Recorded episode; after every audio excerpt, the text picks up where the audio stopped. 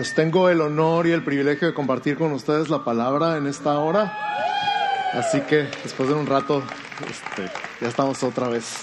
Y vamos a orar un, un segundito. Sí, cierren sus ojos por favor conmigo y vamos a pedirle a Dios que nos hable y ustedes van a pedirle a Dios que me use, ¿sale? Padre, en el nombre de Jesús, ponemos en tus manos este tiempo. Todo el tiempo desde que iniciamos el primer canto, desde la primera oración, todo ha estado en tus manos. Pero ahora específicamente queremos pedirte que tú abras nuestros oídos espirituales, nuestros ojos espirituales, que podamos ver y escuchar tu palabra y que podamos recibirla y atesorarla en nuestro corazón, que entre en lo más profundo de nuestro espíritu, de nuestro corazón, de nuestra mente, que eche raíces, que dé fruto, Señor. En el nombre de Jesús, yo me someto a ti, a tu autoridad, a tu, autoridad, a tu señorío, al fluir de tu Espíritu Santo, Señor y declaramos este tiempo apartado y único para ti, en el nombre de Jesús. Amén. Amén. Pues hoy iniciamos una nueva serie dentro de pausa. Los que no conocían a David Valenzuela, David Valenzuela viene de playas, está con nosotros el día de hoy dirigiendo la alabanza. Ya lo escucharon dirigir, ya lo escucharon ministrar, nada más que no lo habíamos presentado apropiadamente. A los que no lo conocían, tengo que 20 años de conocerte. De 99 para acá, 18 años. Ay, qué dijo. 18 años de conocerlo y, y, felizmente tenerlo con nosotros el día de hoy. Así que bienvenido, David, oficialmente, el, alias el Davy Boy. Ahora sí, iniciamos esta nueva serie. Ya saben, todo el tema de nuestro año 2017 ha sido conociendo a Dios. ¿Cuántos de ustedes han conocido mejor a Dios en este año? Yo no sé ustedes, pero yo he aprendido muchas cosas que no sabía de Él. Y como Dios es infinito, nunca vamos a terminar de conocerlo. Como Dios es infinito, nunca va a terminar de sorprendernos y nunca vamos a dejar de ver algo nuevo en Él que no habíamos visto antes. El día que digas que ya sabes todo de Dios, ya te pusiste una venda en los ojos y ya no quieres saber más, porque nunca vas a terminar de conocerlo.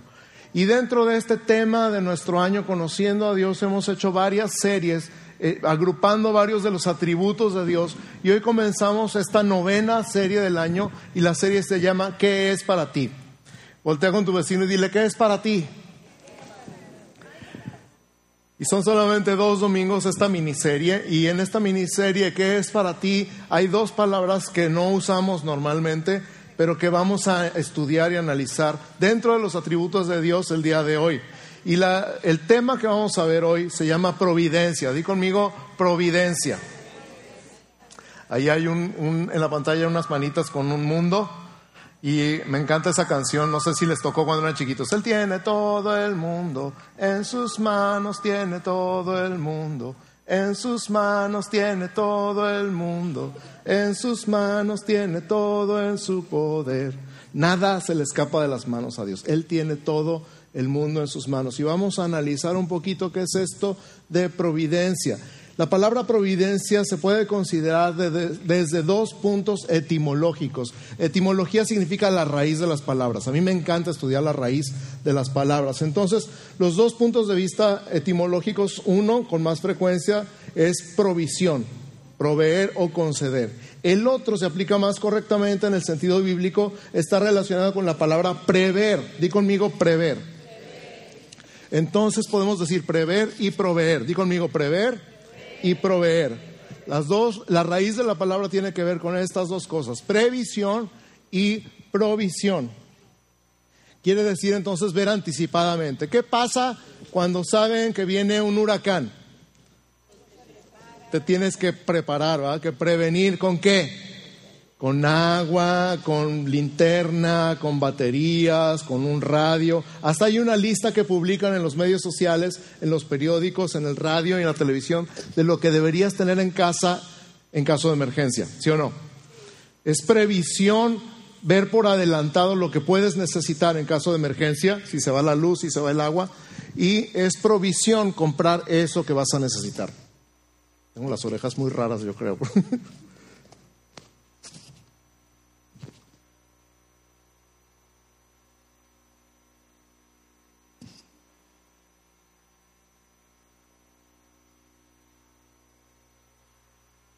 Bueno, bueno, probando.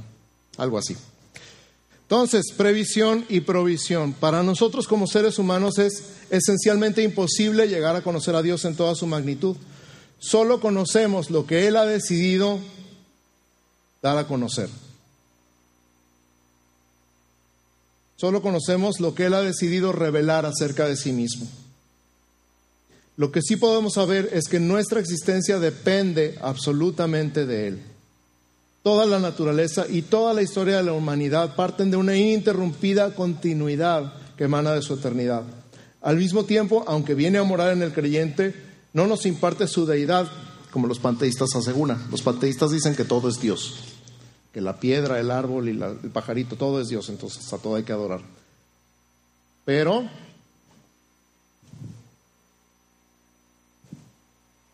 un Dios tan magnífico, tan maravilloso, tan eterno, tan infinito, tan poderoso, si se diera a revelar a ti de un trancazo, te mueres. Te mueres del susto nomás de pensar. Te explota la cabeza así. ¿Sabes cómo se me imagina? ¿Han visto esas películas donde la gente se enamora por carta o por correo electrónico? Y poco a poquito van conociendo a la persona. No la han visto, pero la van conociendo con cada carta, con cada correo. Conocen un poquito más de él. Y acaban locamente enamorados uno del otro. Y nunca se han visto, pero sienten que conocen su alma perfectamente. A lo mejor sí no sé por qué se me sale. Voy a agarrar. Parece que tengo. ¿El otro? Sí, uno, dos, tres. Bueno, bueno, este. Sorry. Una de mis películas favoritas de las películas viejas es Tienes un email. You got mail. Y es eso, se enamoran por cartas, se enamoran por correo electrónico, hasta que sienten que no pueden vivir uno sin el otro. Y resulta que ya se conocían, se habían visto todos los días. De hecho, eran enemigos. Está muy interesante, véanla. Dios es así, Dios se revela a ti por medio de cartas. Esas cartas están en la Biblia. Y cada vez que lees un poquito más de Él, te enamoras un poquito más de Él, te emocionas un poquito más con Él. Pero Él es infinito, nunca vas a terminar de conocerlo. Pero entre más lo conoces, más te impacta. Entre más sabes de Él, más quieres saber de Él. Entre más cerca te sientes de Él, más cerca quieres estar. Y adivina qué, Él ya lo había previsto. Él ya lo tenía planeado. Él tenía toda la intención de enamorarte poco a poco hasta que llegaras a ser completamente convencido que no puedes vivir sin Él. Sometemos nuestro intelecto a Él, aceptando por fe que Él nos da todo lo que nos revela. De cierta manera instintiva reconocemos su presencia y actividad en toda su creación. Como creyentes lo reconocemos como un Padre amoroso. Hablamos con Él, leemos su palabra y llegamos a reconocer su providencia. ¿Te ha pasado? Estás en un lugar, ves el mar de repente y dices, Dios, ¿nunca te ha pasado? Llegas y te paras en la orilla del Gran Cañón y dices, Dios. O en la Sierra de San Pedro Mártir o en el lugar que tú quieras, de repente tienes un impacto, una impresión, Dios, y Dios está revelando ahí a ti. Y lo reconocemos como un Padre amoroso. Y llegamos a reconocer su providencia. O sea, Él vio todo de antemano para que tú pudieras enamorarte de Él. Y no solamente vio de antemano lo que ibas a necesitar, lo puso a la mano para que tú lo encontraras como pistas en una relación de amor, va dejando pistas en el camino para que tú te acerques a Él, lo conozcas, sepas quién es Él. Reconocemos que Él preside sobre el universo y sobre las comunidades de los hombres en forma totalmente superior. Controla todos los eventos de acuerdo con un plan único y eterno. Di conmigo plan único y eterno. Él lo decretó desde antes de la fundación del mundo. De acuerdo con este plan, en ciertos tiempos y en cumplimiento de sus propósitos, actúa sobre el sistema de causas, de segundas causas, o sea, el mundo natural.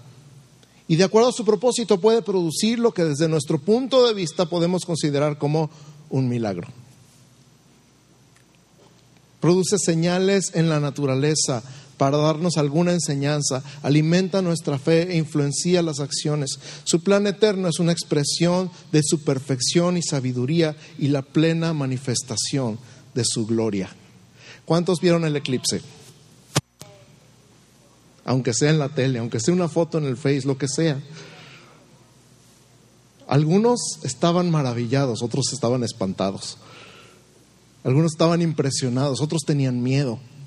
Y luego juntaron algunas cabezas por ahí y dijeron, es que el eclipse y los huracanes y el terremoto y ya se va a acabar el mundo. Ayer platiqué con una persona que estaba muerta de miedo, una persona que había negado a Dios por años. Me habló y me dijo, tengo mucho miedo, creo que se va a acabar el mundo, creo que Dios sí existe, puedes venir a hablar conmigo.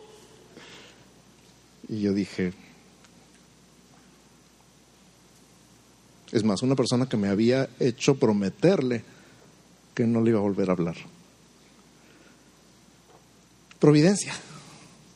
Dios dijo, si te pongo un eclipse y un huracán y un terremoto, a lo mejor piensas en mí. Algunos de ustedes pensaron lo mismo. ¿eh? Dios no me había acordado de ti, no habíamos platicado últimamente, pero por cierto,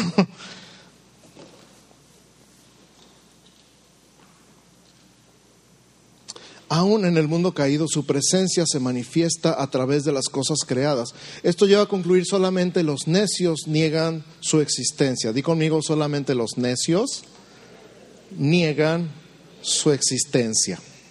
Vamos a ver qué dice el libro de Romanos, el capítulo 1, los versos 18 al 20. Si traen su Biblia, pueden abrirla, por favor, en Romanos 1, 18 al 20.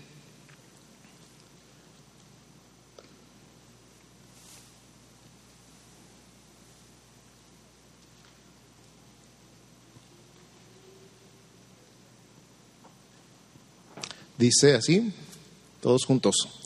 Una, dos, tres. Porque la ira de Dios se revela desde el cielo contra toda impiedad e injusticia de los hombres que detienen con injusticia la verdad. Porque lo que de Dios se conoce les es manifiesto, pues Dios se lo manifestó porque las cosas invisibles de Él, su eterno poder y deidad, se hacen claramente visibles desde la creación del mundo, siendo entendidas por medio de las cosas hechas, de modo que no tienen excusa. En otras palabras, toda la creación te habla de Dios. Toda la creación te habla de un Dios. Cualquier persona inteligente, sin ofender a nadie, sabe que hay un creador inteligente de este universo. Hay que ser muy necio para decir, no, todo esto, el mundo, el universo, los planetas, las estrellas, el sol, la distancia que, hay entre el sol y la tierra, todo es pura casualidad. Tú eres una casualidad, eres un accidente. Tienes dos ojos y una boca. Eres carne y hueso y un pedazo de pescuezo, por pura casualidad. no eres más que un accidente químico. Todo lo que sientas y pienses son puras reacciones químicas, no significa nada. Hay que ser muy necio para decir eso. Salmo 51, 1. Y tienen que ir al taller. Ten piedad de mí, oh Dios, conforme a tu misericordia, conforme a la multitud de tus piedades, borra mis rebeliones. Pues sí, nos rebelamos, ¿verdad? En necedad. Porque es pura necedad. A la hora que Cristo nos conquista, lo único que decimos es ten piedad de mí, oh Dios. A la hora que Cristo se nos revela, pasa lo que vi ayer, una humillación delante de Dios. Que creo que humillación es la mejor palabra. La providencia entonces prevé la necesidad de sustento necesario y lo provee. O sea, Él sabe lo que vas a necesitar y te lo da a tiempo. Dios al mismo tiempo en su absoluta y eterna soberanía y poder, ejerciendo su voluntad, es el agente que sostiene todo lo necesario para ejecutar su plan eterno. La providencia, por lo tanto, incluye la suma total de todas sus actividades relacionadas con la creación. Incluye los eventos milagrosos, los eventos naturales y los eventos de su gracia. Todo proviene de Él. Fíjate, Él prevé, Él provee y Él sostiene. Di conmigo, Él prevé, Él provee y Él sostiene. Imagínate todas las herramientas al mismo tiempo al alcance de tu mano por una provisión sobrenatural. Todo lo que necesites, todo lo que vas a necesitar durante el resto de tu vida, Él ya lo previó por adelantado y Él te lo va a poner al alcance justo en el momento que lo necesites. Es el mismo Dios que sostiene todo el universo en movimiento. Es el mismo Dios que sostiene la tierra en su lugar alrededor del sol. Es el Dios que sostiene tu vida al mismo tiempo que te conoce por nombre, que sabe quién eres, cuántos pelos tienes en la cabeza y cuántos se te van a caer mañana que te cepilles. Él sabe todo de ti y Él te sostiene. No, nada se le escapa. Tenemos que reconocer que aún lo que consideramos natural, como respirar, es igual de milagroso. La providencia ordinaria y sus intervenciones milagrosas son partes inseparables del desarrollo de su plan.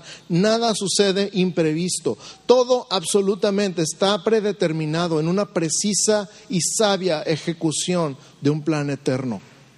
Sabemos que los métodos en que Dios opera, tanto lo que consideramos natural como sobrenatural, se llevan a cabo en una forma armoniosa y simultánea, sean partiendo de una providencia ordinaria, de la gracia o en forma milagrosa. Fíjate, nada se le escapa, nada imprevisto. ¿Puedes poner la que sigue, por favor?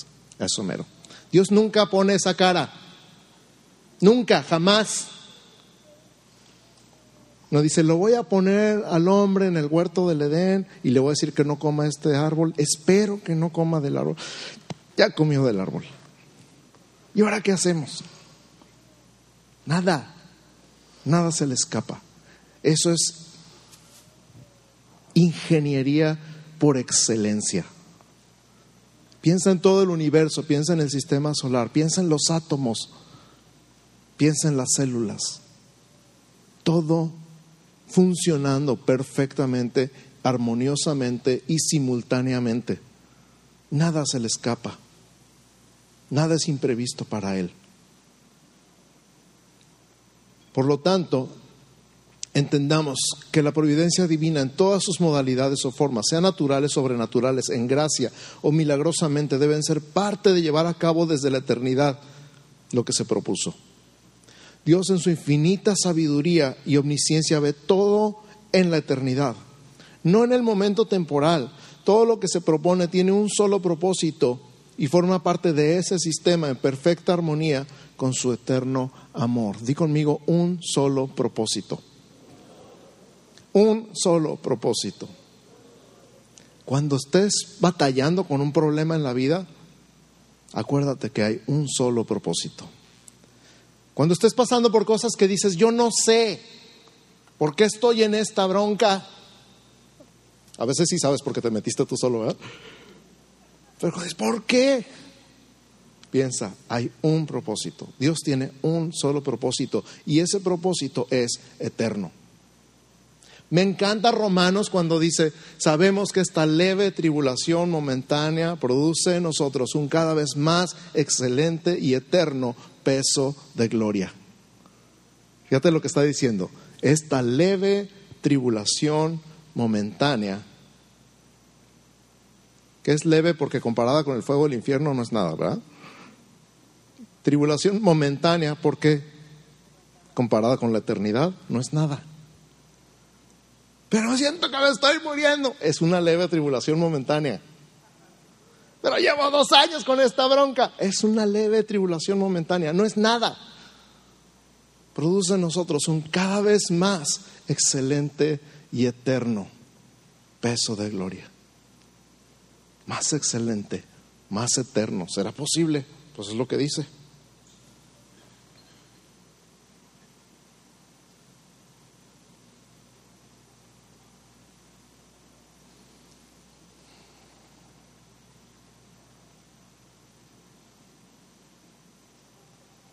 La providencia divina es por lo mismo universal, siendo parte de la presencia de Dios en el curso de los eventos naturales a lo que las criaturas están expuestas.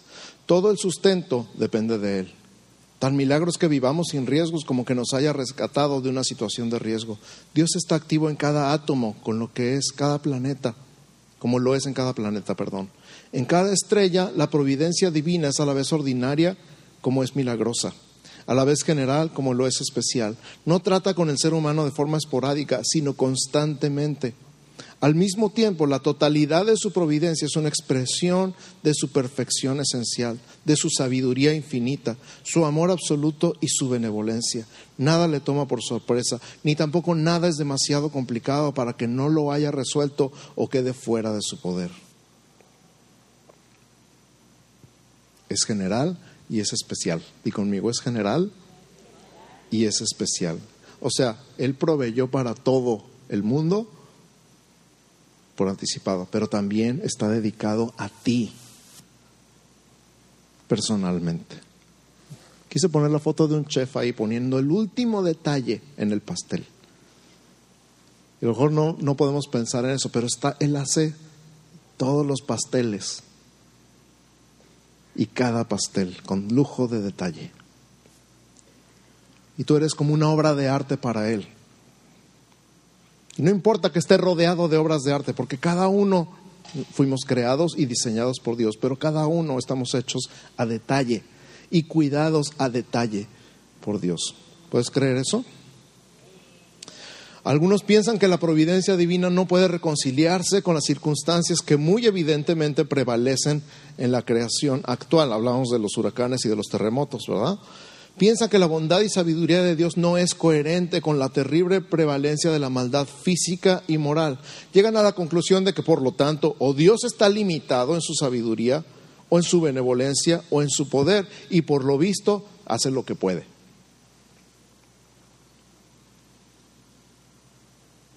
A ver, si Dios es todopoderoso, y Dios es bueno, y Dios es sabio, Entonces, ¿por qué? ¿Está limitado en su bondad? ¿Está limitado en su sabiduría? ¿Está limitado en su poder? Entonces ha de haber un plan. Tiene que haber un plan. Un plan eterno. Punto de vista es totalmente equivocado. A nosotros no nos corresponde cuestionar la omnisciencia, omnipotencia de Dios. ¿Qué dice Romanos 11, 33 al 36? Romanos 11, 33 al 36. Búsquenlo en su Biblia. Y luego lo vamos a ver aquí en la pantalla también.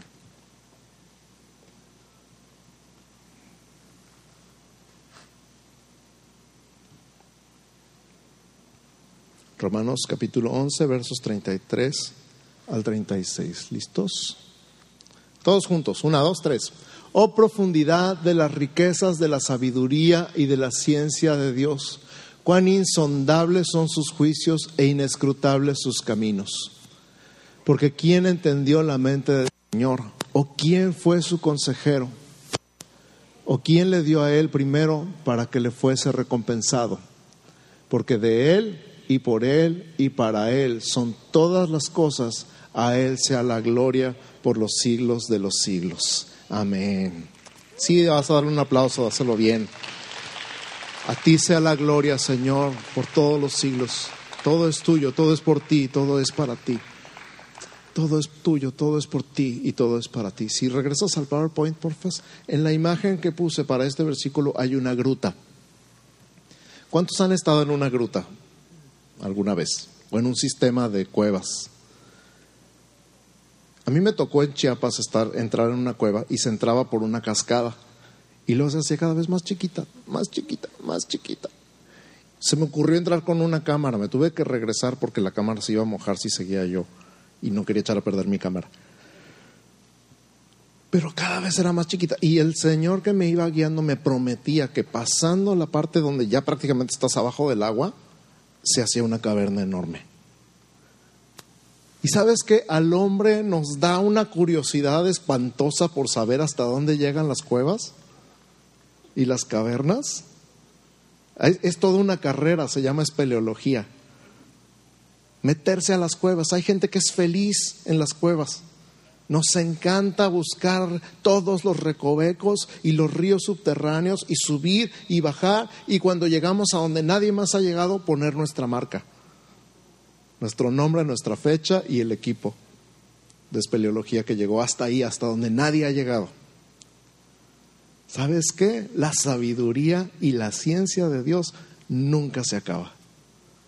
La puedes sondear y la puedes escrutar, la puedes escalar y puedes agarrar todo tu equipo de espeleología y meterte en la palabra de Dios y buscarle por todos lados porque hay ríos subterráneos y hay cuevas y hay cavernas y nunca vas a acabar. algunos dicen, ay, pues para qué intento, pero a otros nos da emoción. Ay, una cueva que nunca se acaba.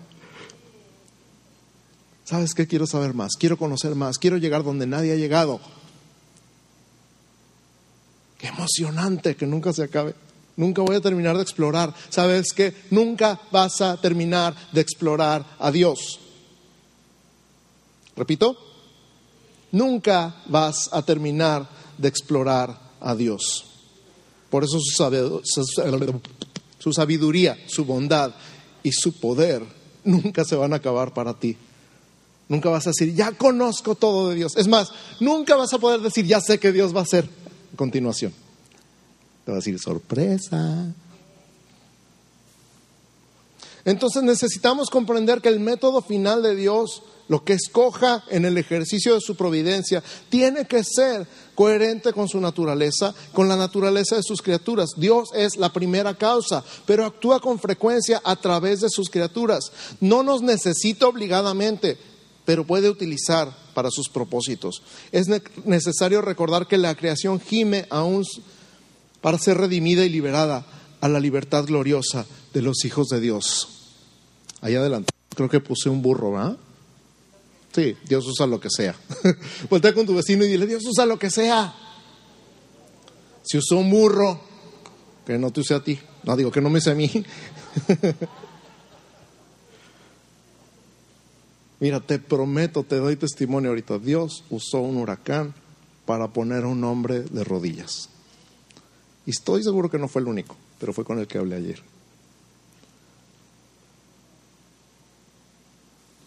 Dios usa lo que sea. Dios ejerce su providencia a través de dos formas distintas, la preservación y el gobierno. Di conmigo preservación y gobierno. En el primer caso, la preservación tiene que ver con sustentar y subsistir todas las cosas a través de su poder. No hay lugar para confundir la criatura con el creador. Cada átomo de la materia existe y opera en total acuerdo y dependencia del poder divino. O sea, ¿por qué no se desbaratan los átomos, porque Dios quiere. ¿Por qué no se ha deshecho el sistema solar? Porque Dios quiere. ¿Por qué sigue habiendo verano e invierno cada año? Porque Dios quiere. ¿Por qué sigue habiendo día y noche? Porque Dios lo manda. Punto. En el segundo plano, Dios gobierna la creación y todas sus actividades a través de un método que para nosotros es inescrutable, pero totalmente consistente con el poder divino y el carácter de Dios. Lo hace a través de las leyes naturales que Él mismo determinó. Nada se mueve fuera de la voluntad de Dios. Di conmigo, nada se mueve fuera de la voluntad de Dios. En cuanto a las criaturas racionales, Dios se mueve en tres elementos. Primero se mueve en la esfera total del medio ambiente, digo medio ambiente, presentándoles motivación e influencia externa que va modelando su carácter y estimulando su acción. No obstante, respeta nuestro libre albedrío que Él mismo nos concedió, sabiendo de antemano cómo vamos a responder y decidir. Fíjate, una cosa es controlar y otra cosa es que ya sabe qué vas a hacer. Son dos cosas enteramente distintas. Ay, pues si Dios ya sabe, entonces ¿por qué me da a escoger? Porque Él quiere que escojas. Pero ya sabe qué voy a hacer. Pues sí. Porque Él tiene todo el tiempo al mismo tiempo en sus manos.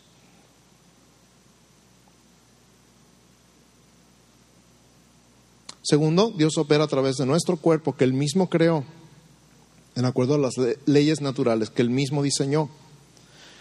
Esto da lugar a su crecimiento y desarrollo. Y en tercero, en su inmanencia ejerce influencia sobre nuestra voluntad, dirigiéndonos dice aquí, llevando su energía directiva en total confluencia con la espontaneidad del ser y en conformidad con el puro afecto de su voluntad. ¿Qué dice aquí? Ambiente, cuerpo e influencia. Son las tres formas que Dios usa sobre ti y sobre mí. Me encanta ese letrero porque está rasgado un, un espectacular y abajo del espectacular dice, necesitamos hablar, Dios. ¿Te imaginas que vas manejando por la carretera y te encuentras un letrero rasgado y que diga, tenemos que hablar, Dios? Eso es ambiente. Pero tú lo ves con tus ojos y lo interpretas en tu alma. Eso es cuerpo. Finalmente provoca una reacción en ti, llevar a una decisión. Eso es influencia. Entonces lo ves en el ambiente, lo recibes y lo interpretas con tu cuerpo y tomas una decisión que está influida por Dios. Ay, yo pensé que yo hacía lo que quería. Pues sí y no. Esta es la gran pregunta, ¿no? Entonces no hago lo que quiero, pues sí y no. Porque Él ya sabe. Me preguntaba una persona, ¿entonces el libre albedrío es libre o no? Y siempre le digo, pues sí y no.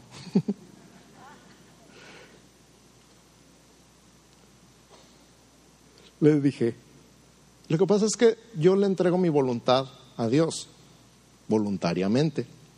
Entonces ya no es mía, pero yo la entregué voluntariamente. Pero entonces ya no es tuya, no, sí es mía porque yo la entregué voluntariamente. Es mi decisión acercarme a Dios. Es mi decisión entregarle mi voluntad. Es mi decisión rendirme a Él. En teoría, el día que yo quiera, ya no me rindo a Él. Por eso es libre. Pero Él ya me conquistó, Él ya sabe que nunca voy a dejar de rendirme a Él. Ya me enamoró, ya soy suyo para siempre. ¿Y tú? En todo esto no debemos olvidar sus atributos. Siempre, siempre, todo lo sabe. De todo está consciente. Te conoce desde siempre. Está determinado a hacer lo que sea para tenerte, excepto obligarte.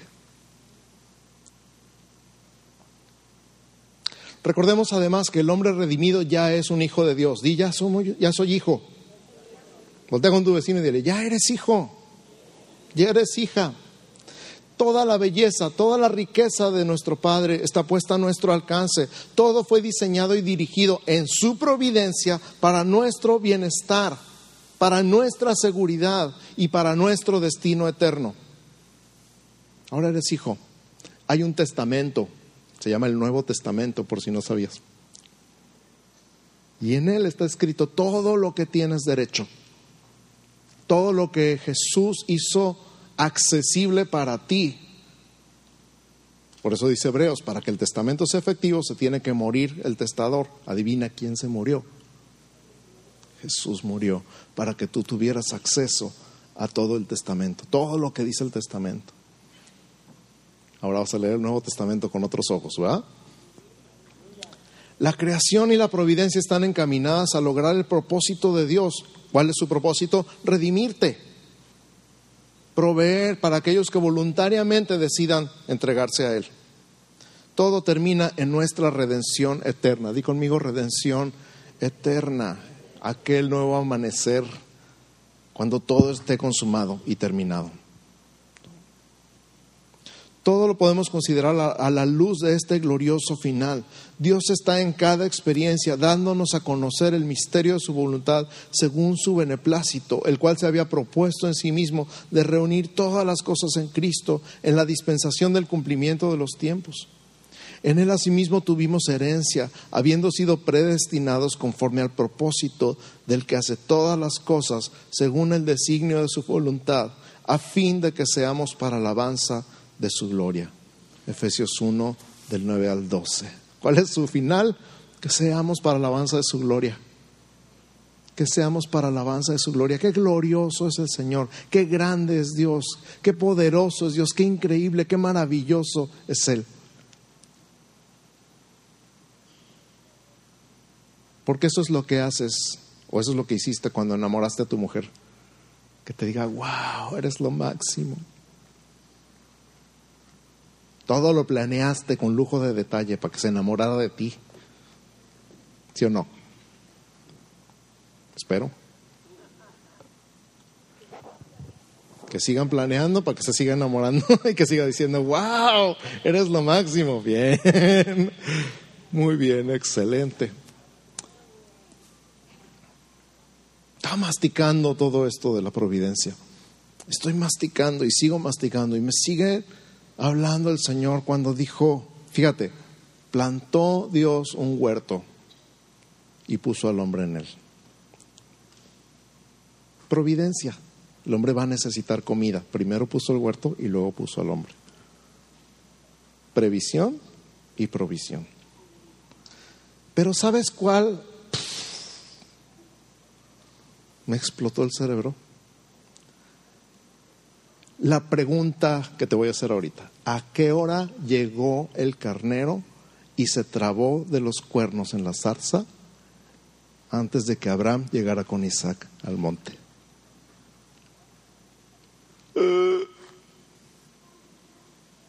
A ver, ¿a qué hora estaba el carnero ahí?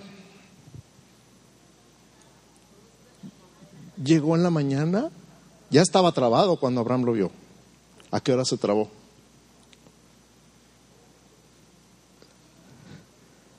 Providencia. Dios sabía que Abraham iba a necesitar un carnero ese día, a esa hora, y lo preparó de antemano para que lo sacrificara en lugar de su hijo Isaac. Mira, me dan ganas de llorar.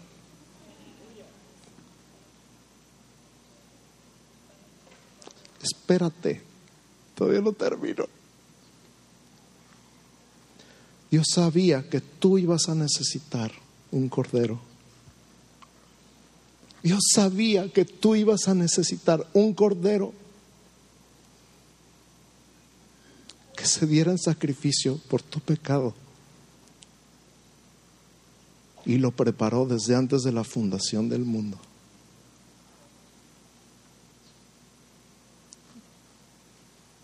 Providencia. Prever y proveer. Si nada más te llevas dos palabras este día, prever y proveer.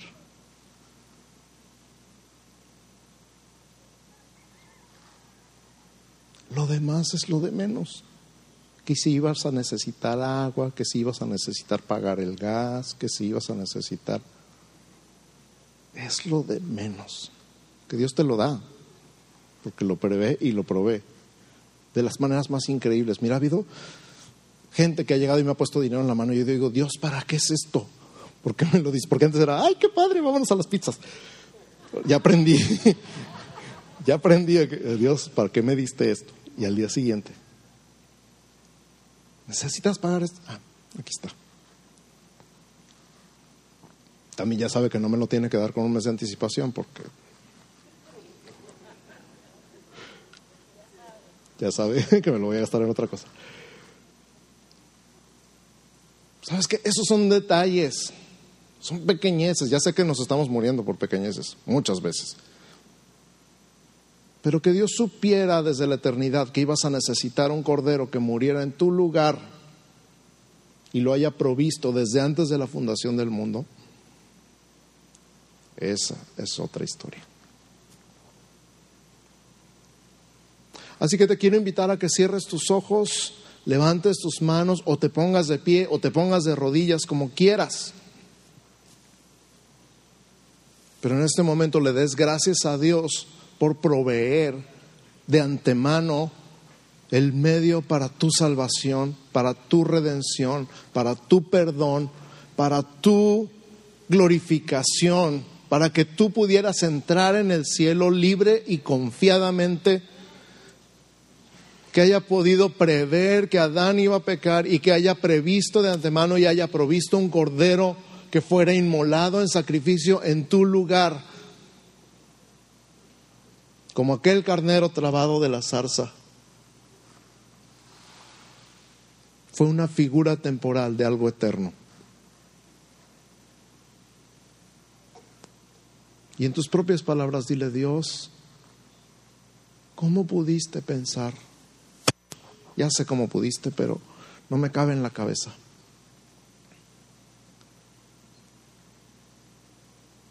Qué amor, qué amor, qué amor tan grande. Qué amor tan grande. Tu providencia en mí, que hayas previsto toda mi vida y todas mis fallas y todos mis errores y todas mis caídas y todos mis defectos y hayas provisto salvación, perdón, gracia, justificación, redención. Gracias, gracias, gracias, gracias, gracias, gracias. Y de verdad, Señor, entre más te conozco, más me enamoras. Y entre más cerca estoy de ti, más cerca quiero estar. Y entre más te revelas a mí en tu palabra, más enamorado y loco estoy por ti. Entre más te conozco, menos puedo vivir sin ti, menos quiero vivir sin ti. Dile gracias, gracias, gracias, gracias, gracias. Te amo, te adoro, te bendigo, te glorifico. Te amo, te amo, te amo, te amo. Eres increíble. Eres maravilloso. Eres fabuloso. Eres sorprendente. Eres conmovedor. Eres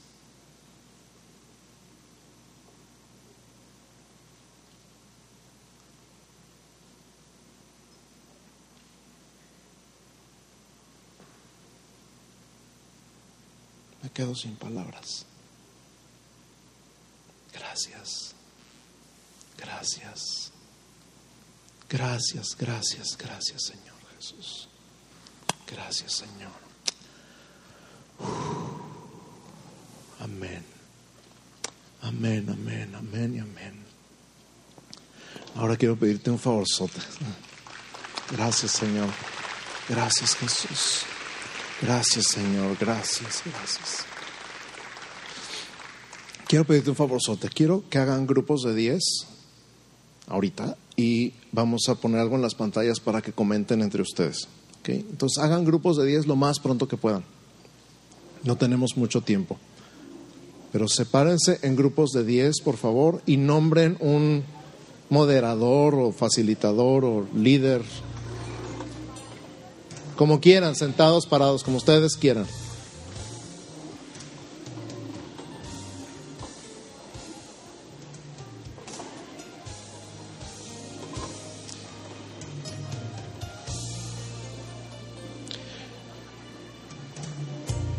Ya que están en grupos, Número uno, vuelvan a leer los pasajes que dije el día de hoy, van a estar en las pantallas, Romanos 1, 18 al 20, Salmo 51, 1, Romanos 11, 33 al 36 y Efesios 1, del 9 al 12. Se lo pueden separar, se lo pueden repartir y cada quien lea uno diferente para que lean más rápido.